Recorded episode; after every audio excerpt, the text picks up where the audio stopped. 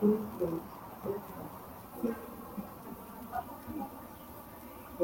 noite a todos, principalmente do Grêmio Espiritual na noite de hoje, na nossa quinta-feira da reunião pública, com um tema muito interessante, a última ceia. E o nosso palestrante da noite é o nosso irmão, né? vocês vão conhecer daqui a pouquinho, não está na, na assistência, já está conhecendo de vontade. Agora na live, em breve vocês estarão com ele. Então, na noite de hoje, nesse clima quente e seco de Brasília, que nossos esteis amarejados todo fluido, eu vou ler um livro, uma passagemzinha, um capítulo do livro Bilhetes Fraternos. Esse é o Fraternais Espíritos do Verso, número 2, número 1 também. Número 1 é azul. Diz assim: o amor é o caminho.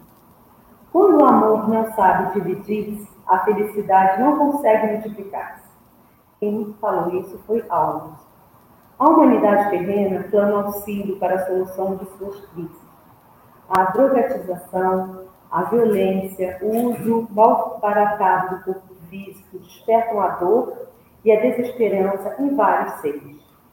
O momento atual, no entanto, é de ventura, pois o mal que está sendo desvelado será tratado de forma definitiva, criando a consciência dos danos e a importância de se agir de forma mais consciente. Por isso, irmãos, o amor é a solução definitiva para todos esses males. O amor conforta a partir da percepção de que Deus a todos acolhe, mesmo aqueles mais equivocados, porque são parte da criação e são merecedores de toda misericórdia.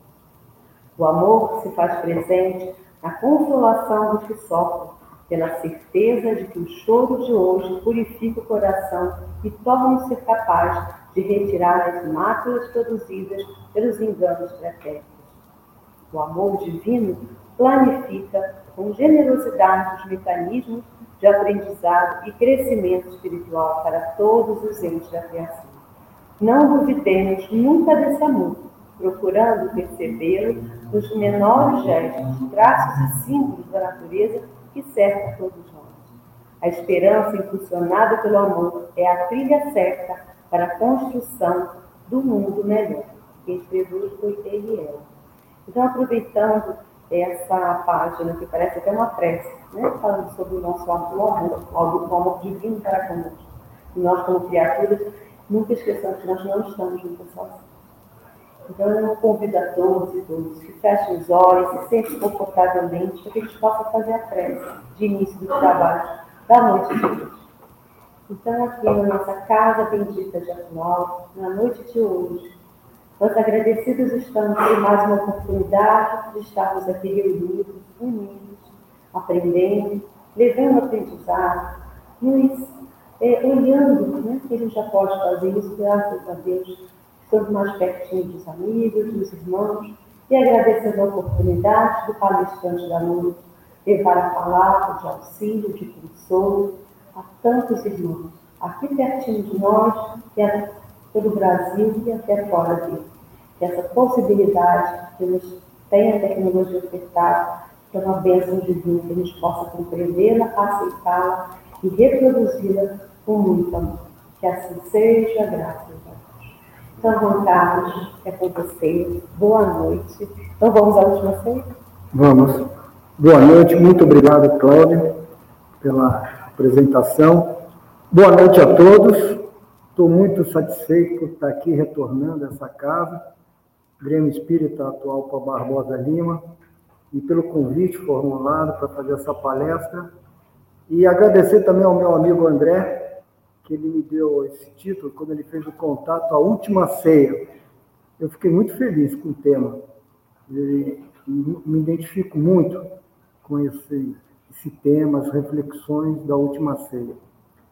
E espero que hoje, na, nessa noite, possa transmitir palavras de fé, de confiança, de consolo, de esperança, que a gente possa vencer a nossa jornada. Bom, o, o nosso tema ele está aqui no livro Boa Nova, do Espírito Humberto de Campos, alguns, algumas outras obras do amigo X, né? é o capítulo 25, a última ceia. Trecho do capítulo 5 de Humberto de Campos, ele traz vários ensinamentos, valiosos ensinamentos, e, é, e nós vamos abordá-lo é, comentando os trechos e também fazendo meus comentários. Então, engloba momentos finais de Jesus, há mais de dois mil anos, né? que foram relatados pelos quatro evangelistas. Humberto de Campos, em sua narrativa, né, eu também fiquei pensando, né? Como que Humberto de Campos narrou esse, com detalhes, né? E são registros do plano espiritual, que são transmitidos para nós em detalhes a respeito daquele momento inesquecível, né? A gente, quando fala Santa Ceia, a gente se emociona. E como de costume, naquela ceia, Jesus, ele sempre tem, em todas as oportunidades, ele está ensinando, exemplificando para os seus discípulos, apóstolos, principalmente a lei do amor, segundo os princípios da verdadeira fraternidade, que deve reinar na nossa humanidade. E Jesus também, naquela ceia, ele anuncia os acontecimentos que iriam suceder com ele. Já estava ali quase no final da sua missão e que serviriam também de testemunho de vida para essa comunhão com Deus. Né? Então é, é muito bonito. E aí, para as nossas reflexões da noite de hoje, eu dividi a minha abordagem em seis tópicos, assim, seis partes do texto do capítulo 25. O primeiro a anunciação da hora do martírio, a traição de Judas, o consolador prometido, os desígnios de Deus, o alimento espiritual e, por fim, o maior é o que serve. Então, são três partes que eu dividi do texto do Humberto de Campos para eu poder falar a nossos comentários e as nossas reflexões. Né? Eu começaria agora a falar da anunciação da hora do martírio. Eu vou resumir um pouco e ler trechos do, do próprio livro né, do Humberto de Campos. Jesus estava reunido com seus discípulos no primeiro dia da festa da Páscoa. Como das outras vezes, o mestre partiu o pão, né, com aquela ternura que é dele, né?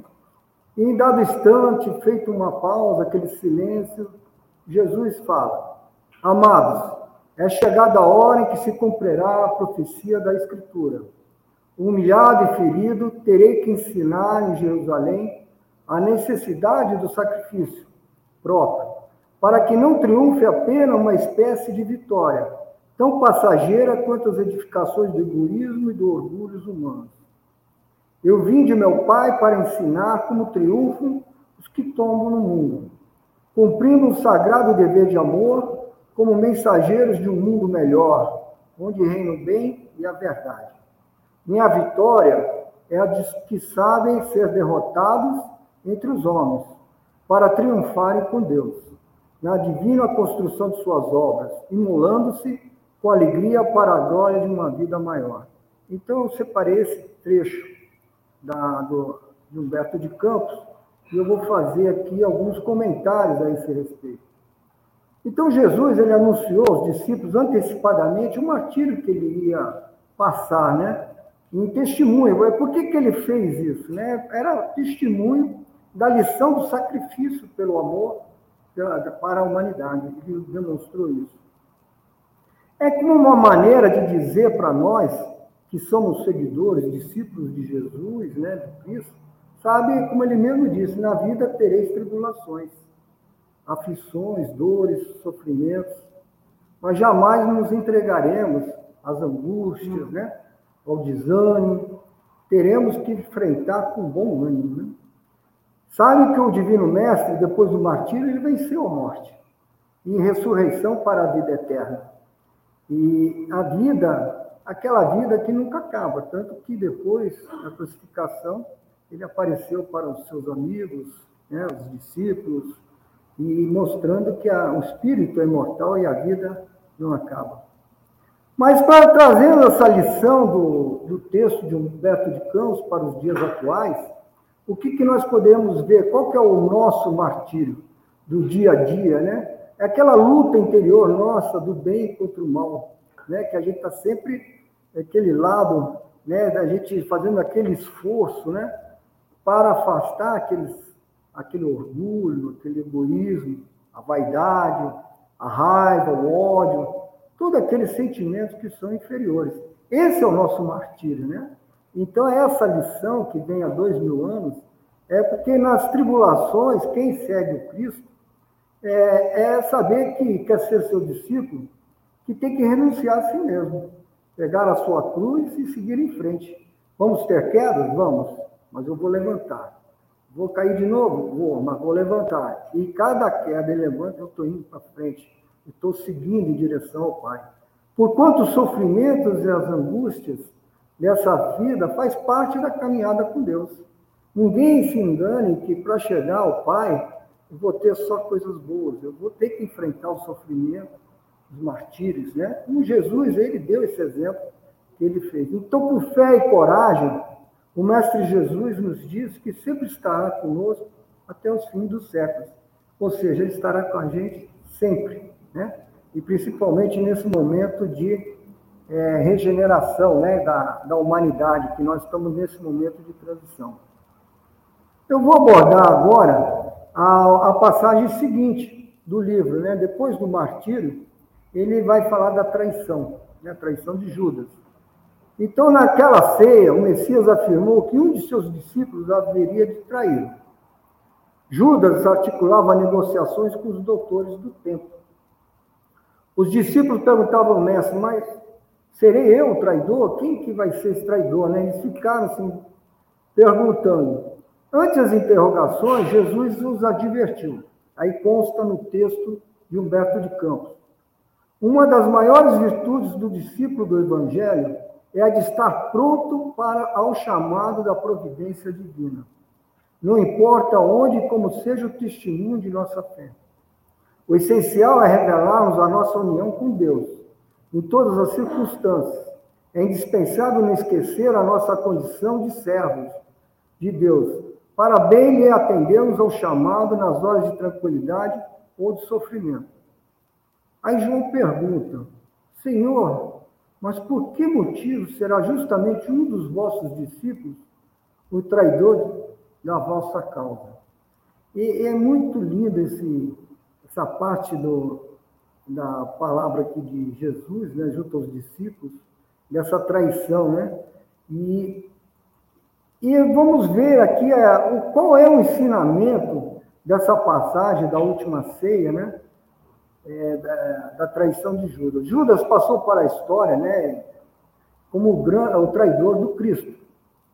Mas ele foi um discípulo iludido, que não compreendeu a essência dos ensinamentos e da profundidade da mensagem cristã. Ele estava equivocado em seus conceitos.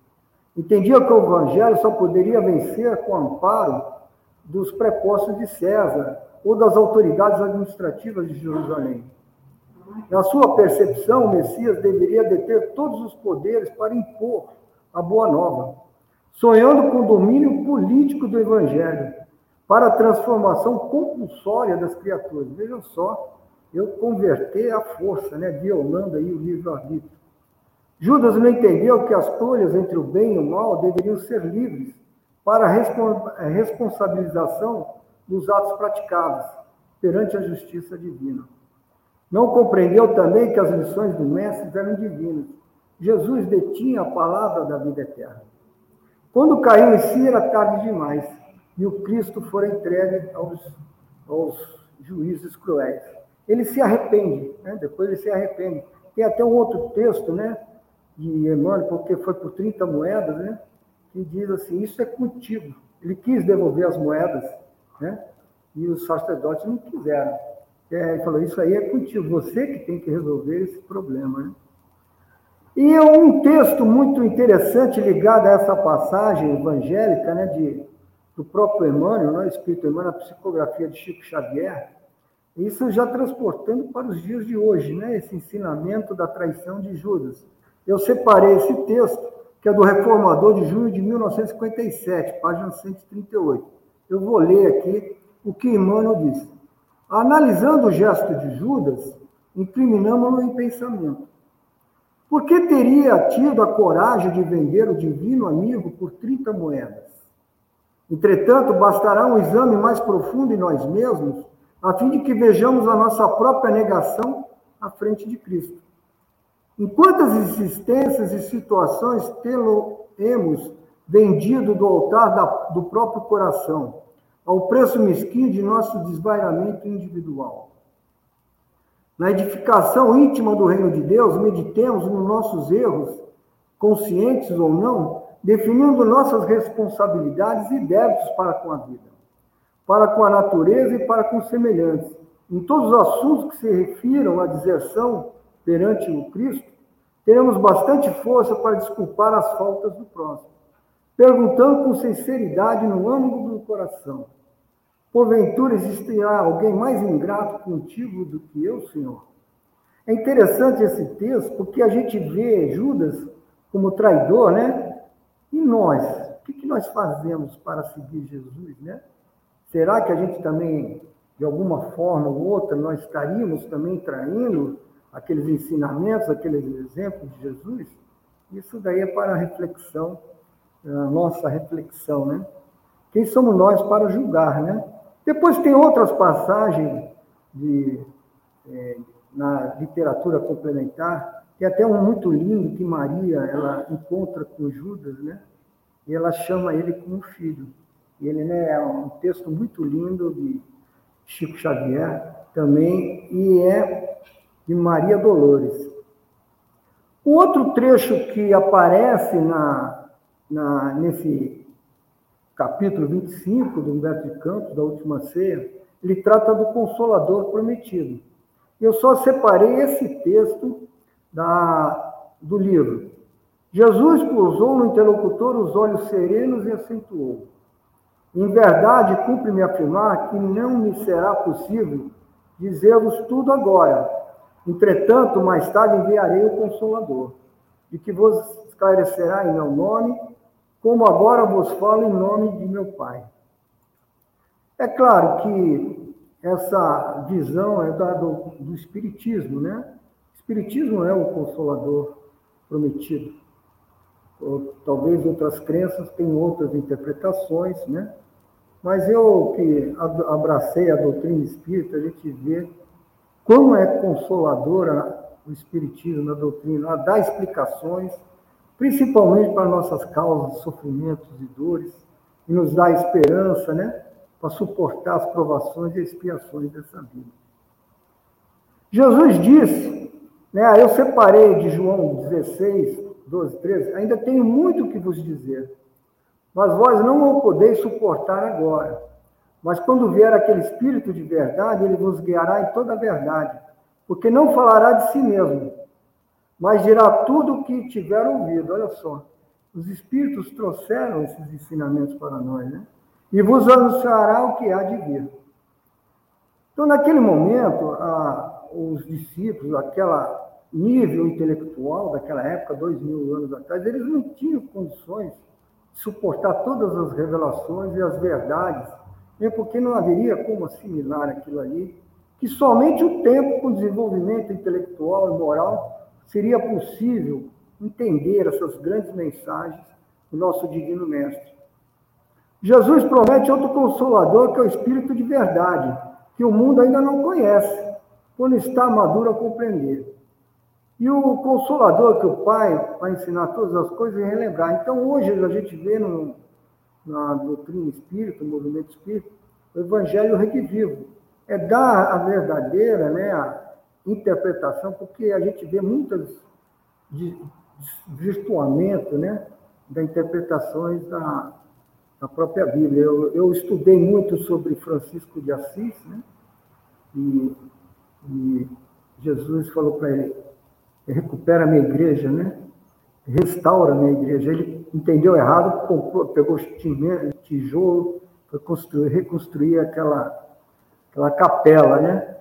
Porque era reconstruir é voltar às origens da, da igreja, né? Porque como é que podia naquela época com cruzadas o, o líder religioso comandando exército em Jerusalém defender o sepulcro, né?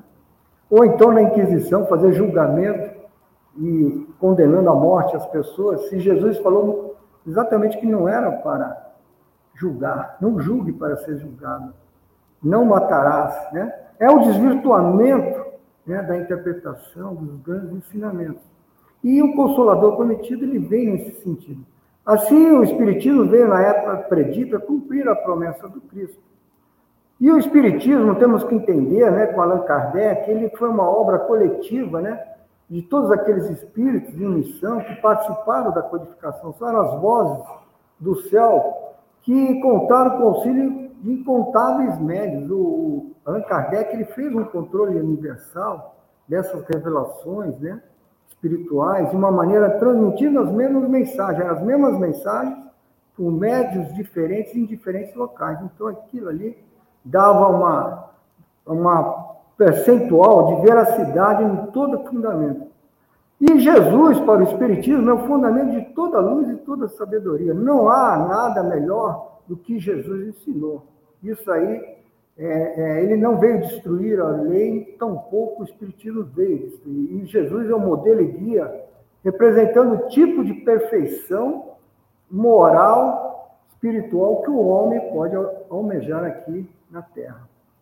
O Espiritismo vem abrir os olhos e os ouvidos porque fala sem figuras, sem alegorias, sem dogmas, né? normas teológicas, levantando véu para certos mistérios. Eu, depois que comecei a aprender, é recente, não é muito longe não que eu me converti para o Espiritismo. Tudo se encaixa, tudo tem a explicação, tudo tem uma lógica e, e a gente se encontra. Eu me encontrei no Espiritismo. Né? Vem trazer a suprema consolação dos herdados da terra, a todos que sofrem, atribuindo justa causa e fim útil a todas as coisas. Bem-aventurados os misericordiosos, porque serão consolados. Às vezes a pessoa ela passa a vida inteira em sofrimento, a gente fala, essa pessoa veio para essa vida só para sofrer, e quando que será esse consolo? consolo é futuro, é a vida futura. Então viva bem espiritualmente, ganhe os atributos morais, as aquisições celestiais, que a compensação, se não for nessa vida, será na outra vida, vida futura. E aqui eu vou aproveitar, abordar agora os desígnios de Deus. Os desígnios de Deus, que na fala, eu chamei de desígnios de Deus, esse outro trecho de Humberto de Campos. Eu vou ler o trecho que está escrito no livro Boa Nova. Jesus disse: as mãos que eu acariciei voltam-se agora contra mim. Todavia, minha alma está pronta para a execução dos desígnios de meu Pai.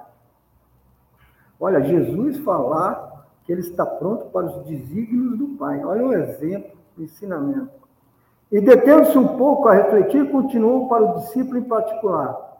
Ouve, João, os desígnios de Deus, que são insondáveis, também são invariavelmente justos e sábios o escândalo desabrochará em nosso próprio círculo bem-amado, mas servirá de lição a todos aqueles que vieram depois do nosso passo, no divino serviço do Evangelho. Eles compreenderão que, para atingir a porta estreita da renúncia redentora, hão de encontrar muitas vezes o abandono. Olha só. Para eu me render, né, eu seguir, me elevar, muitas vezes nós vamos sentir o abandono, a ingratidão, o desentendimento dos seres mais queridos. Isso revelará a necessidade de cada qual firmar-se no seu caminho para Deus, para mais espinhoso e sombrio que ele seja. Apesar de tudo isso, seguir em frente, enfrentar a vida e vencer os obstáculos. O apóstolo impressionara-se vivamente com as derradeiras palavras do Mestre e passou a meditar sobre esses ensinamentos. Essas foram as últimas mensagens, né, quando estava reunido na última ceia. Então, os desígnios de Deus, muitas vezes a gente perde um ente querido, né? A gente fala desígnios de Deus, mas é difícil, né? Suportar, perder um filho, um parente. Às vezes, de uma maneira assim trágica, as coisas, né? Por que, Senhor? Né? A gente pergunta, né? Por isso, quase sempre inexplicável. Nós não sabemos, mas uma razão existe. Para tudo existe uma ação e uma providência divina e de difícil compreensão para nós. Mas esses eles são justos, sábios, segundo as leis divinas, pois em tudo há uma ação uma providência divina. E para nós, espíritos, Nada é por acaso. Você vai ter alguma coisa, uma dor, um sofrimento, é lição para você aprender. Sempre tem alguma coisa para você se enriquecer. Os escândalos que os seres humanos dão causa, quer dizer, na vida tereis escândalos, né? E você vai sanar esses escândalos nessa vida ou em outra, né? São consequências das nossas imperfeições e da ignorância das leis de Deus. Não raro eles ocorrem no meio mais íntimo. Às vezes a gente fica chocado como ocorreu ali. Com... Quem vai trair está no nosso meio, comeu comigo, né?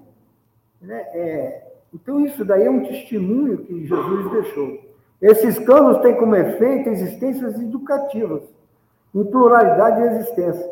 Eu estava falando assim, né? Eu estava lembrando a parábola do filho pródigo, né? E que é, ela é a parábola do resgate, né? É o retorno.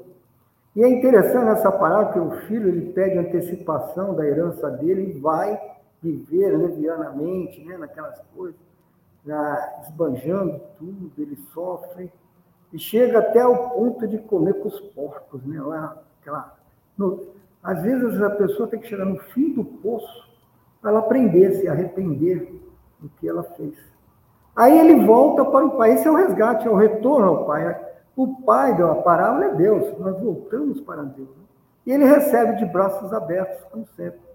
Interessante nessa parábola que o, o pai diz assim: pega lá que é cordeiro, né, para fazer uma festa. Aí o outro filho mais velho Pô, eu que estou o tempo todo aqui contigo e você nunca pegou, mandou matar nada, né? Aí você vê do outro o egoísmo, né?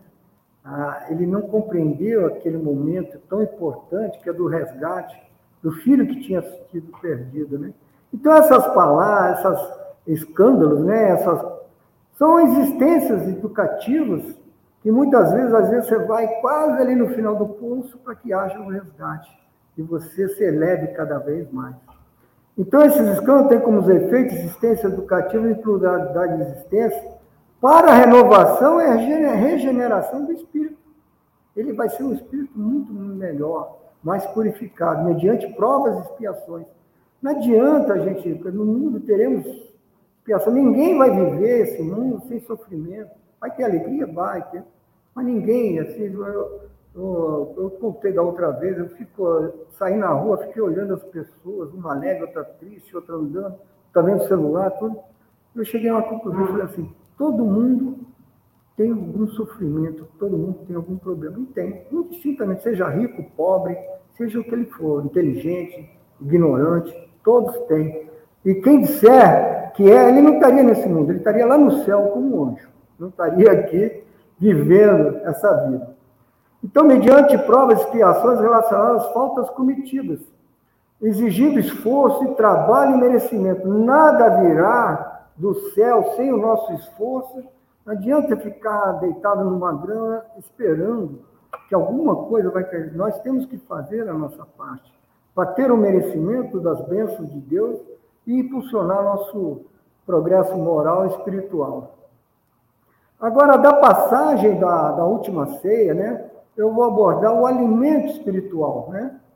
Ah, esse ritual que está na última ceia, muitas vezes pode dar outras interpretações. O Espiritismo ele, é, ele interpreta como um alimento espiritual. Né? Então, Jesus, vou ler o trecho aqui, né? Jesus, oferecendo a cada companheiro um pedaço de pão, exclamou: Tomai e comei, este é o meu corpo. Em seguida, servindo a todos de uma pequena bilha de vinho, acrescentou: Bebei, porque este é o meu sangue dentro do Novo Testamento, a confirmar a verdade de Deus. Aí pulei um trechinho, né? Está muito próximo o nosso último instante de trabalho em conjunto e quero reiterar as minhas recomendações de amor, feita desde o primeiro dia do apostolado. Este pão significa o banquete do Evangelho. Este vinho é o sinal do Espírito renovador nos meus ensinamentos constituirão o símbolo de nossa comunhão perene, no sagrado idealismo do amor, com que operaremos no mundo até o último dia. Todos que partilhem conosco através do tempo, desse pão eterno e desse vinho sagrado da alma, terão o espírito fecundado pela luz gloriosa do reino de Deus que representa o objetivo santo dos nossos destinos. Muito lindo, né? É a aliança, né? A eterna aliança nossa com Deus e o pão, né? E o, e o vinho, né? Que é um, é um simbolismo. Para o Espiritismo, o pão e o vinho, ele tem um simbolismo. Que Jesus, ele sempre fazia isso. E que tem um significado especial para o Espiritismo.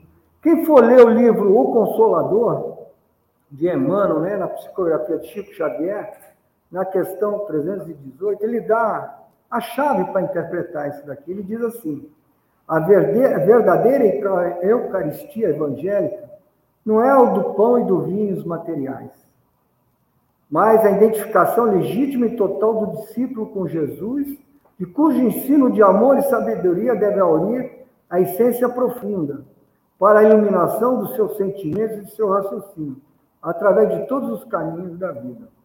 Assim, né, Emmanuel nos dá a pista que Jesus não se referia ao pão e o vinho material. Sim, é importante o pão e o vinho, o alimento do corpo, é importante, senão a gente não sobrevive, né?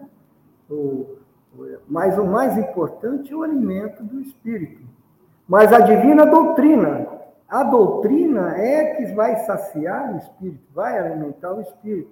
Os alimentos espirituais que precisam ser repartidos com todos. Então, aquela, aquele repartir do pão distribuindo, esses são os seus ensinamentos, os seus exemplos que Jesus nos deixou, repartindo com todos, para que não sintam mais fome e sede das verdades divinas que libertam a alma para a vida eterna. A verdade que liberta a alma não é a verdade nossa, é a verdade de Deus. Muitas vezes nós atribuímos uma verdade que nós achamos que é verdade e diz que ela vai libertar a alma. Não. A verdade que nos liberta é de Deus. E muitas vezes nós interpretamos errado essas verdades e falamos essa frase equivocadamente. Então, o pão e o vinho, eles são, na última ceia, os alimentos espirituais da nossa comunhão com Deus. A outra parte aqui, já no último trecho, né, da, o, eu coloquei o nome, o maior é o que serve, né? Então, o maior é que serve é, tem vários ensinamentos nesse trecho aqui que Jesus deixou. Eu vou, vou ler essa parte para a gente colher os ensinamentos. O Cristo falava com os discípulos a respeito do trabalho da redenção. Ele estava conversando né, sobre a boa nova, né, das ovelhas ainda que não faziam parte do rebanho. Tinha as ovelhas ainda que não faziam parte do rebanho do Cristo. E o que o reino de Deus espera a todos com a sua eternidade luminosa. Os discípulos ficaram maravilhados com aquelas palavras de Jesus, né? com as promessas de um reinado venturoso e sem fim. Né? Muita gente, as pessoas perguntam, o que é o reino de Deus? É lá, está um Deus sentado num trono, né? num lugar específico. Né? Onde que está o reino de Deus? Né? Sem compreender é, claramente o que significava, e começaram a discutir as suas aspirações e conquista para o futuro. Então, eles, como discípulos de Jesus, falando daquela, daquela aventurança né, que o reino de Deus ia trazer, eles começaram a fazer uma contenda entre os discípulos, né? Debatiam sobre qual dos companheiros podia ser o maior de todos. Olha só, os discípulos, Jesus ali do lado dele, eles queriam saber quem que era o maior deles, entre os doze apóstolos, né? Quando chegasse o reino com as suas grandiosidades. Depois do triunfo, todos deveriam entrar em Nazaré para revelar aos doutores né, da lei e aos ricos da cidade suas superioridades espirituais e seus poderes supremos. Olha só, já estava ali com aquela soberba, aquela garra, nós vamos levar o reino de Deus à soberba. E Tadeu, eu separei esse texto né, do livro Boa Nova, né? Tadeu esclarecia que o seu intento era dominar os mais fortes e os impenitentes do mundo, para que aceitassem de qualquer modo a lição de Jesus, como se você fosse violar as pessoas, você tem que aceitar a boa nova, as lições de Jesus, uma imposição, né? Na vida nada é assim, né? Então aqui eu vou fazer um comentário, né? Então, diante das discussões acirradas sobre o maior de todos para uma conquista material, aquilo ali era uma conquista material e transitória, do reino de Deus. Os discípulos desejavam que cada um tivesse a maior parte, né? Quem é o maior? Nesse instante, o mestre, com espanto, olha só o que Jesus faz. Com espanto de todos, ele despiu a túnica singela e cingiu-se com uma toalha em torno do rins, né? Ele, e se envolve com uma toalha. A moda dos escravos mais íntimos, a serviço dos seus senhores. E tomou um vaso d'água perfumado, ajoelhando-se, começou a lavar os pés dos discípulos. Ele lava os pés, né? Ante o protesto geral em face daquele ato de suprema humildade, Jesus é, repetiu seu morredor ensinamento. E aí Jesus diz: Vós me chamais mestre e senhor, e bem e dizeis bem, porque eu sou. Se eu sou senhor e mestre, vos lavo os pés, deveis igualmente lavar os pés uns dos outros no caminho da vida. Porque o reino do bem e da verdade, o maior será sempre aquele que se fez sinceramente o menor de todos. Então, quem que era o maior? O menor. né? Eles brigando, né? Com aquela aventurança. Quem que é o maior? É o menor. Então, naquela ceia, diante das promessas de um reino de Deus divino, venturoso, né? E os discípulos começam a se debater, discutir quem que é o maior, né? Aí Jesus, o que, que ele faz? Ele cinge o corpo com a toalha e reproduz de forma eh, de agir de um escravo em relação aos seus senhores. Então Jesus se mostrou que ele é escravo. Quis, pelo exemplo, revelar-se escravo de quem? Do amor. Escravo pelo amor. Entregando-se a lavar os pés dos apóstolos, queria o mestre testemunhar a suprema lição de humildade. Ele queria dar testemunho lição de humildade, demonstrando que o maior será sempre aquele que se fizer o menor de todos. Muitas vezes sabe com quem está falando, quem sou eu, eu tanto. Não, é o, é o mais humilde, é o maior. Assim, Jesus, pelo exemplo, ensina a importância da unidade, da servidão e do amor, em que o maior seja escravo e servo. Da mesma maneira que o Filho do Homem não veio para ser servido, mas para servir e dar a vida pela redenção de muitos. Jesus ele disse: Eu não vim para ser, é, ser servido, eu vim para servir. A nossa missão é para servir. O universo inteiro ele serve. Tudo na natureza serve, tudo tem um propósito. Então, nossa missão não é para ficar esperando alguém fazer as coisas para nós. A nossa missão é servir, trabalhar. Eu falei uma vez com um amigo meu, era para ele, porque ele achava que ele ia melhorar, ele estava com uma profunda depressão. Né? Eu falei, se você esperar melhorar para trabalhar, você não vai trabalhar nunca. Trabalha para que você possa melhorar. Então, é exatamente o contrário. O que vai nos fazer melhorar é servir, servir a Deus.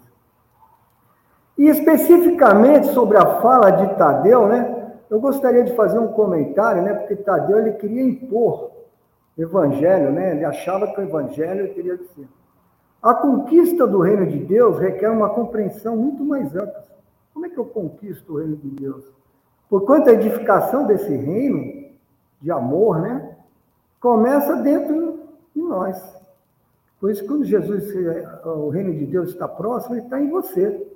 A conquista do reino de Deus é dentro de você. Não é num lugar específico, num espaço, algum outro lugar. Isso de falar de lugar específico no espaço, um amigo meu falou: Eu quero morar lá em Portugal, porque lá eu vou ser feliz.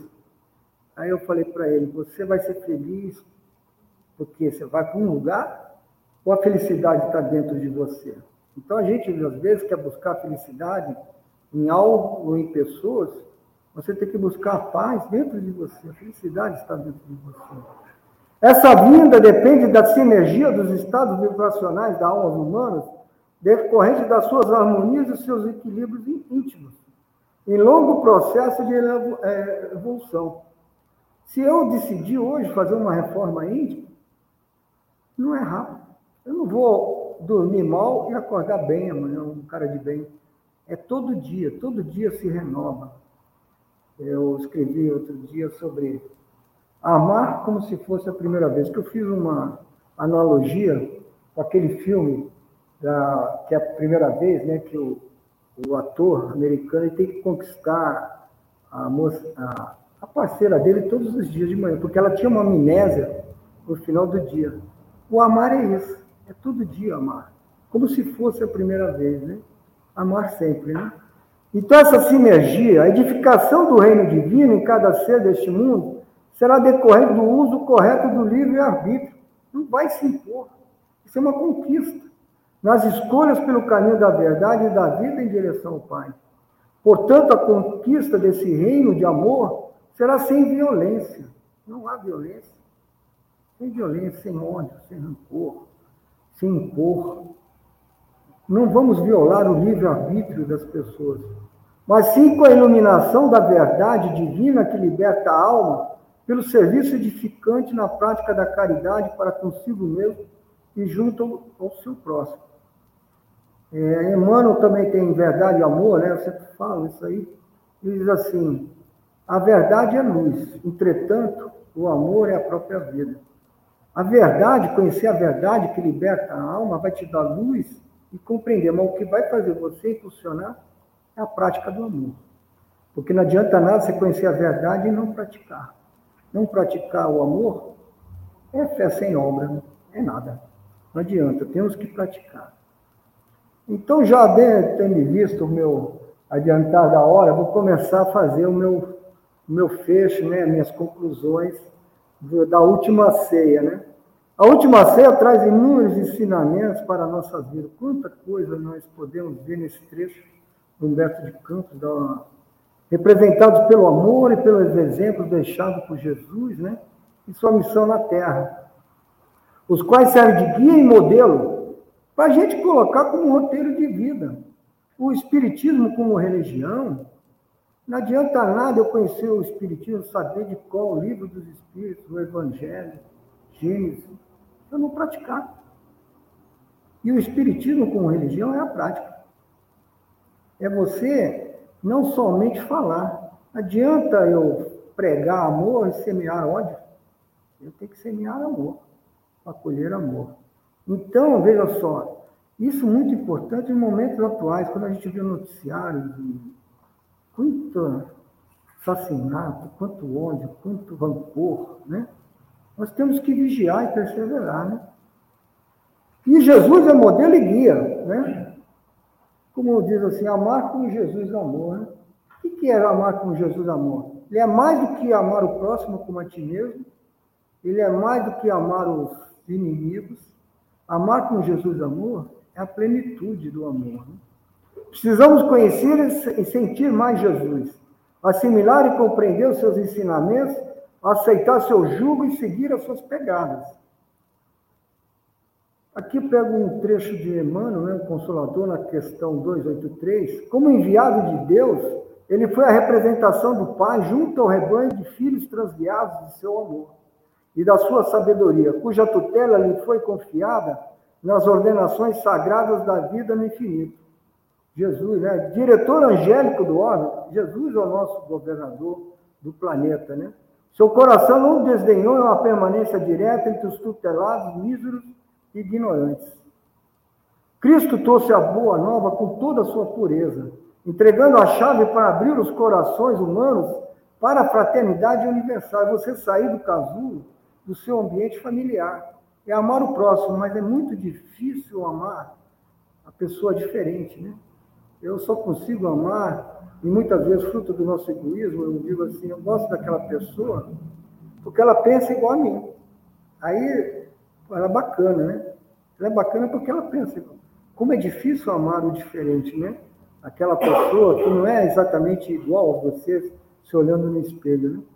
Então ele entregou a chave para abrir os corações humanos para a fraternidade universal, em que Jesus resumiu toda a sua lei em amar a Deus sobre todas as coisas e ao próximo como a si mesmo. Eu falei desses estágios de amor porque o amar o próximo a si mesmo é primeiro você ter um amor próprio. Quanto que você se ama? O quanto você se ama, ame seu próximo. Agora imagine você amar o inimigo, aquele que te ofende, aquele que te agride. Como é difícil, né? É um estágio de amor um pouquinho mais elevado do que amar o próximo como a si mesmo. Eu estava refletindo sobre isso, né? Então há um estágio de amor. E amar como Jesus amou seria um terceiro nível, quase chegando na perfeição. Né? O amor fraterno universal é a pureza do coração, são insumos essenciais para a busca da paz interior. A paz está dentro de você, você tem que viver em paz com você e sua consciência.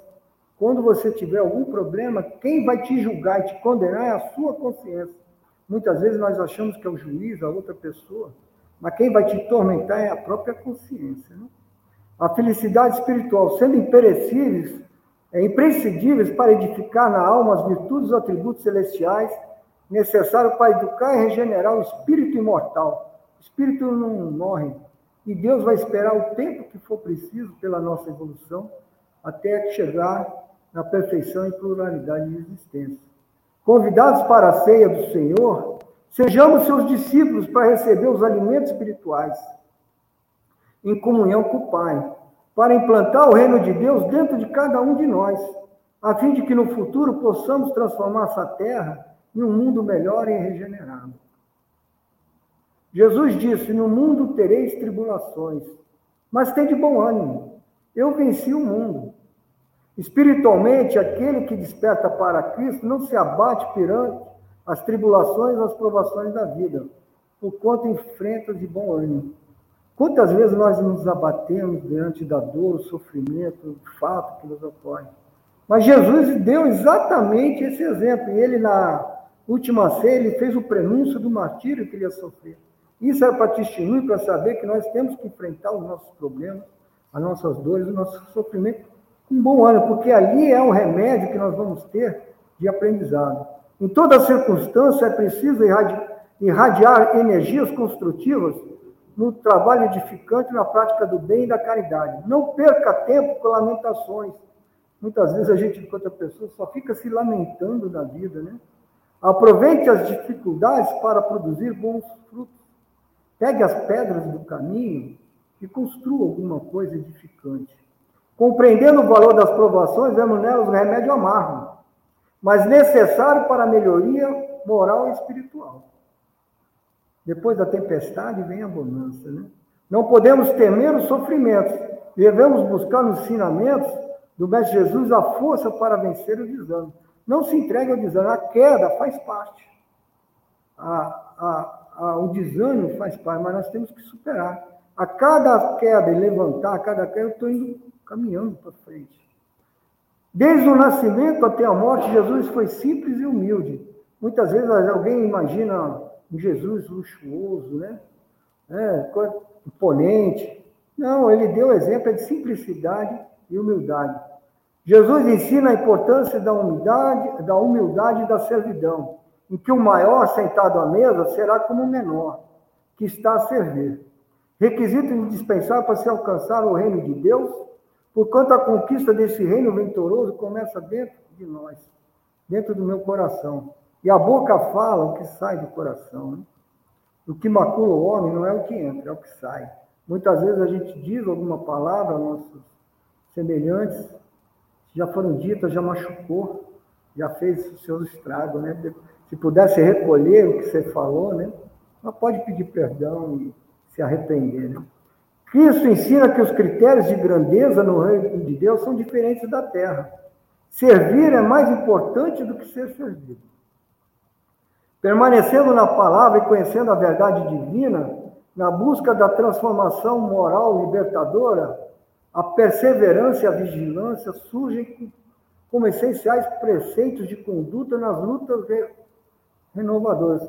O momento atual exige essas duas palavras para quem segue Cristo: perseverança e vigilância.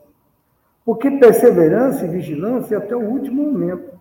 Aquele que persistir até o último, o último será o primeiro. E os trabalhadores da última hora, né? Aquele que perseverar até o final, porque muitos serão chamados, poucos escolhidos. E aquele que perseverar, porque as tentações sempre haverão.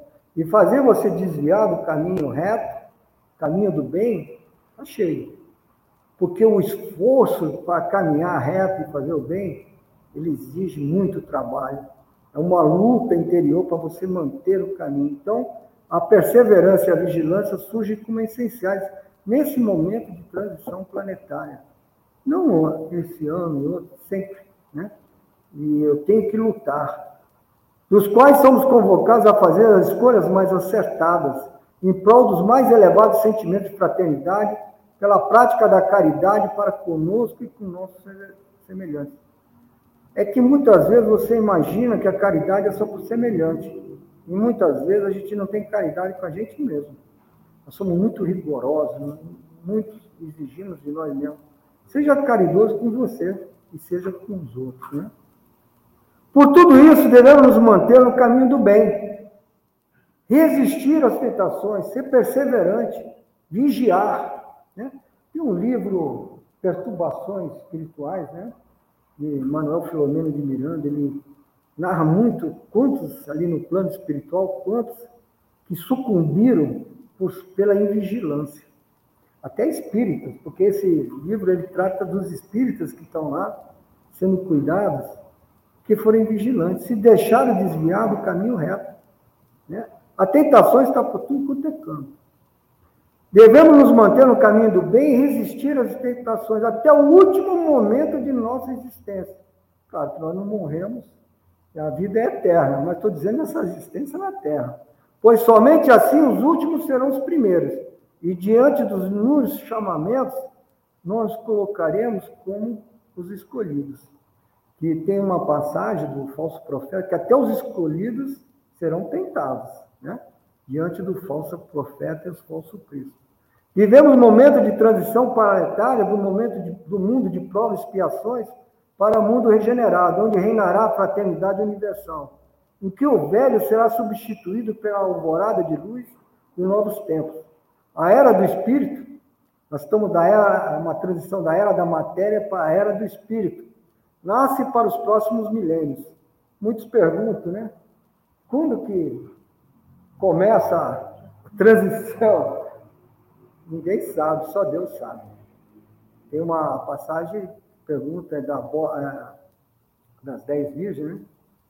Nem o filho sabe, só o pai. Só Deus sabe. Quando que vai? Então, é perseverar. Porque quando fechará a porta, ninguém sabe, né? Aquelas, com todas aquelas lâmpadas lá e ficaram por lá de fora.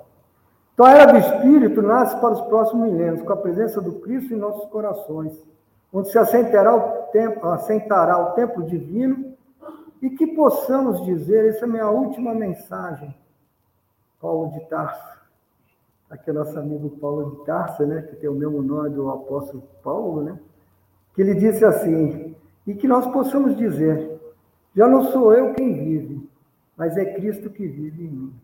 Que a gente sinta, né? Uma outra que eu gosto de falar muito, de Paulo também de Tarso, amor do Cristo nos constrange.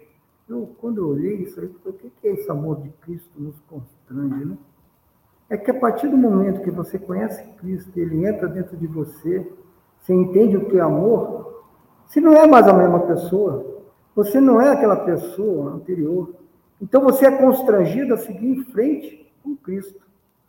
Tá aí, já não sou eu quem vive, mas é o Cristo que vive em mim, Então o amor de Cristo nos constrange. Se você tem Cristo mesmo dentro do seu coração, você está constrangido a ir para frente, não ir para trás. Não, não regresse se afastando dele e do Pai. Então agradeço a todos aí a atenção, desejando aí que Deus abençoe a todos. Muito obrigado. Obrigada. Nós é que agradecemos, né, porque além de todo o estudo doutrinário, a, a apresentação, não sei se vocês perceberam, de várias bibliografias então, assim, acho que eu contei mais seis. Se eu posso ter me perdido aqui, eu não sei. Mas é, a gente olha a, a última ceia, como uma coisa estática, né? Verdade, é. A gente olha a última é, ceia do livro, mas como é rico, né? De ensinamento. Cada fala. Agora o nosso olhar vai ficar diferenciado. Nos impulsionou, nos constrangiu. Então, agradecidos que estamos, eu vou fazer é, as apresentações das notícias da semana, os nossos pedidos, principalmente, peço a vocês, mas vocês não estão vendo. Só quem está vendo o bannerzinho é quem está em casa, né? Online. Obrigada, você. Obrigado. Eu que agradeço aí a oportunidade de estar aqui nessa casa. O Alexandre e vão colocar, é, estou voltando ao atendimento fraterno. O atendimento fraterno, é, nós somos uma equipe que tem as segundas, nas palestras públicas, antes das palestras públicas, às 7h15, os nossos irmãos estão à porta para receber, tirar dúvida, consolar, ouvir, é mostrar a casa. Muitas vezes as pessoas chegam na nossa casa e elas não conhecem a casa. O que é a casa de atual? O que é o Grêmio de atual para fazer aqui? Então, nossas irmãs que estão com o coletivo vermelho, se vocês quiserem olhar, vocês que podem olhar, estão ali atrás, é, nesse movimento de atendimento fraterno, sempre é, antes das palestras públicas. Nós uma sala, é uma coisa bem exclusiva, você é, fala, você ouve, é acolhido. E nós estamos também, vai voltar da sexta, o Evangelho no Lar. O Evangelho no Lar, ele é toda sexta-feira, é, online, tá? no site atual temos, se quiser participar, às sextas-feiras, às 18h45 às 19h30. Por que 18h45? Um horário né, quebrado, assim, porque a gente tem aqui um bate-papo, oi, chegou, qual, tudo bem, como é que foi a semana? Aí quando dá 19 horas nós estamos ambientados para fazer o evangelho lá. É online, tá, gente? Aí eu queria que os meninos botassem também o aceito do coração. E mudou, né? Mudou. Ficou agora assim, mais, é, mais motivacional. O que é a cesta do Antes era um coração, uma cesta, agora não. São produtos que nós precisamos dentro da cesta. Aqui eu estou vendo material de limpeza, é, é, água sanitária, esponja. Então, isso, as cestas do coração, para quem não sabe, nós aqui distribuímos mensalmente para os nossos assistidos na casa, já tem uma listagem, cestas, cestas básicas, produtos alimentícios, produtos de higiene pessoal, principalmente. Então, na pandemia, a gente teve uma demanda muito grande, principalmente de material de limpeza. E aí a gente fortificou as nossas cestas com esses materiais. Porque a gente né, tem uma ilusão, mas a gente acaba botando arroz, o óleo, feijão, e água sanitária. Né? E o álcool, e o sabão é necessário. E quem faz essas receitas? Eu, você. Nós recebemos as doações dos receitas, eh, os valores também, é, quem quiser doar, é, tudo aqui explicadinho. É, e nós precisamos, a gente pede que a gente precisa da nossa demanda a cada dia, a cada mês está crescendo. O que mais, meninos, que a gente tem para hoje? Mais nada? Oh, acabou. Então, para terminar essa fala tão importante, essa última ceia, que nunca é a última, é a primeira de muitas, né? De reflexões, a gente vai fazer a prece, esse encerramento, em agradecimento à palestra, à oportunidade, salão cheio, repleto de amigos e irmãos aqui presentes. Então, nós agradecemos a Atual, a Silviana, soube ouvir a Atual, intuiu, se prontificou a construir essa edificação física e a construção já estava no lugar Aí a seus mentores de casa, mentores da reunião de hoje, a todos os nossos amigos, físicos e espirituais, que o nosso amor seja construído primeiro dentro de nós e que possa ser expandido a todos aqueles nossos, os mais próximos e aqueles não tão próximos, aqueles mais difíceis. É, tudo é uma construção, é tijolinho, tijolinho. E que possamos, no final dessa caminhada terrena, desse momento, a gente tenha conseguido né, construir algo muito maior do que quando nós iniciamos o nosso projeto. Que a paz de Jesus esteja dentro de nós, dentro dos nossos lares, e tenhamos um resto de semana este, que assim seja, graças. Boa noite a todos. É,